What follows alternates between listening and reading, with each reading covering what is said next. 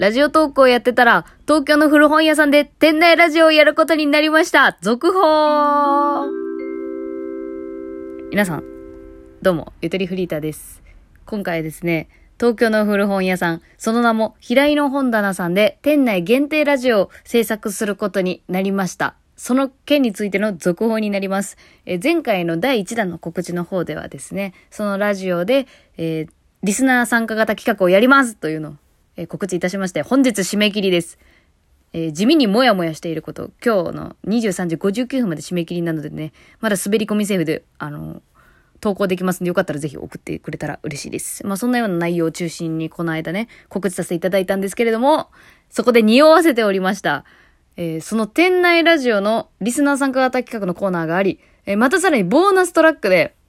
えー、対談コラボをすると、お伝えしておりました。えー、今回そのコラボ相手の発表です。えー、お相手は、ラジオトーク番組、油売ってこを配信されている、梅塩さんに来ていただきますイエーイ 間違えたな、い、すい。ありがとうございます、本当に梅塩さん。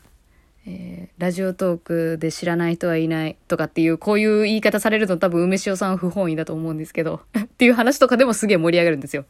いや、梅塩さんとはすごい繊細な部分の共感性、共感し合えてすごい楽しいというか、いや、わかんない。わかんないけど、なんか多分ね、あの、前世で繋がり合ったと思うっていうくらい話が合うって私はちょっと思ってて、まあ一方的なやつかもしれん。私だけが親友と思ってるパターンかもしれんけど。梅酒さんの腹の内はわかりませんが、いや、マジで、これ多分みんな口揃えて言うけど、いい人なんですよね。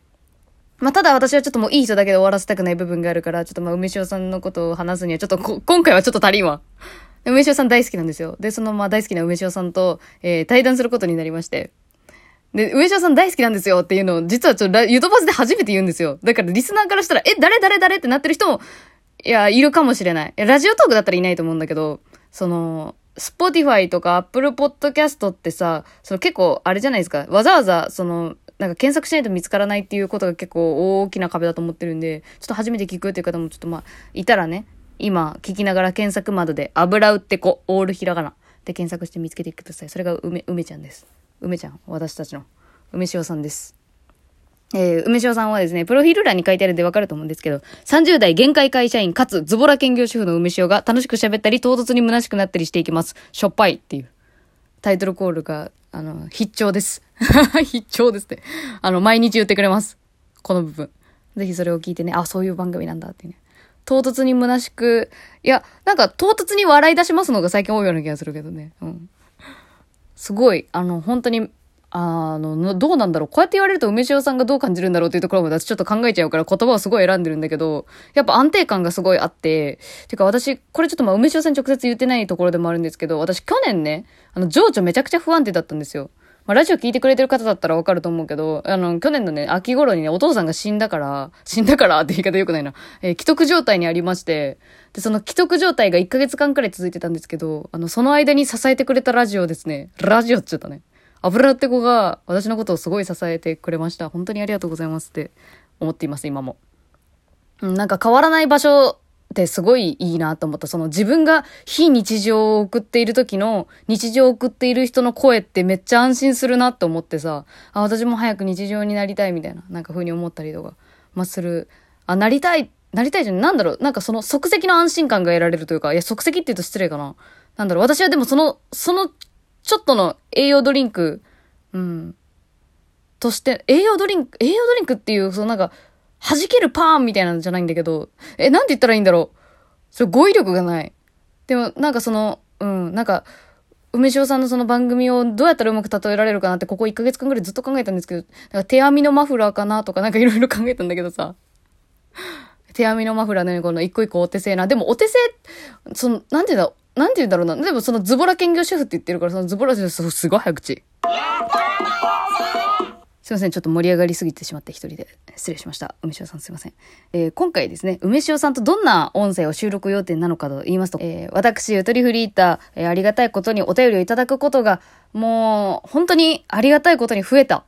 増えてきた。で、まあ、その中でですね、えー、お悩み相談のお便りも、あの、たびたびいただくことがあるんですけど、その、これどうやって答えたらいいんだろうって、めっちゃ悩むのね。そう。で、その悩みすぎて結局なんかうまい言葉が見つからずそのままラジオで収録することができないっていう風にあの断念してしまったお便りもちょっといくつかありまして今年。で、まあそのお便りを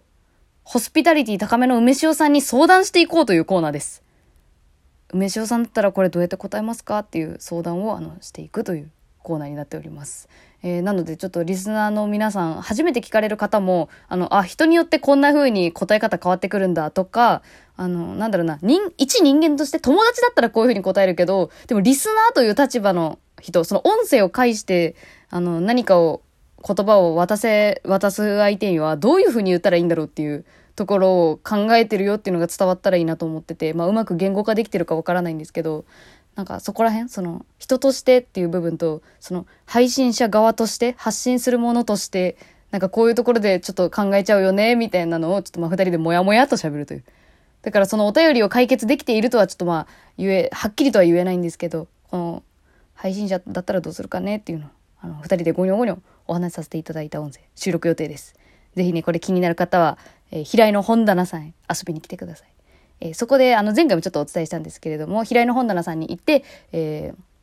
えー、そこで本を購入されるときにレジで、あの、ゆとばずリスナーですっていう証明をしていただいた方には、えー、特製ステッカー、私のオリジナルステッカーと、えー、それと一緒に、店内に流れている、その、今まさに流れているその音源、私が作ったその音源を、あの、QR コードで読み取れば、あの、お家に帰っても聞けるようにっていう感じで、QR コードもつけて、お渡しする予定です。なので、家帰ってゆっくり梅塩さんとのね、おしゃべり音声も聞いていただけたらなって思っております。はい。まあ、こんな感じです。えー、今回は梅塩さんとコラボするということを発表させていただきました。以上、お知らせでした。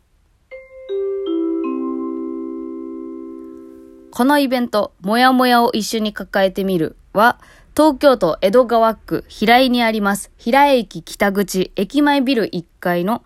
平井の本棚さんで開催されます。開催期間は来年の1月14日から2月の14日の1ヶ月間、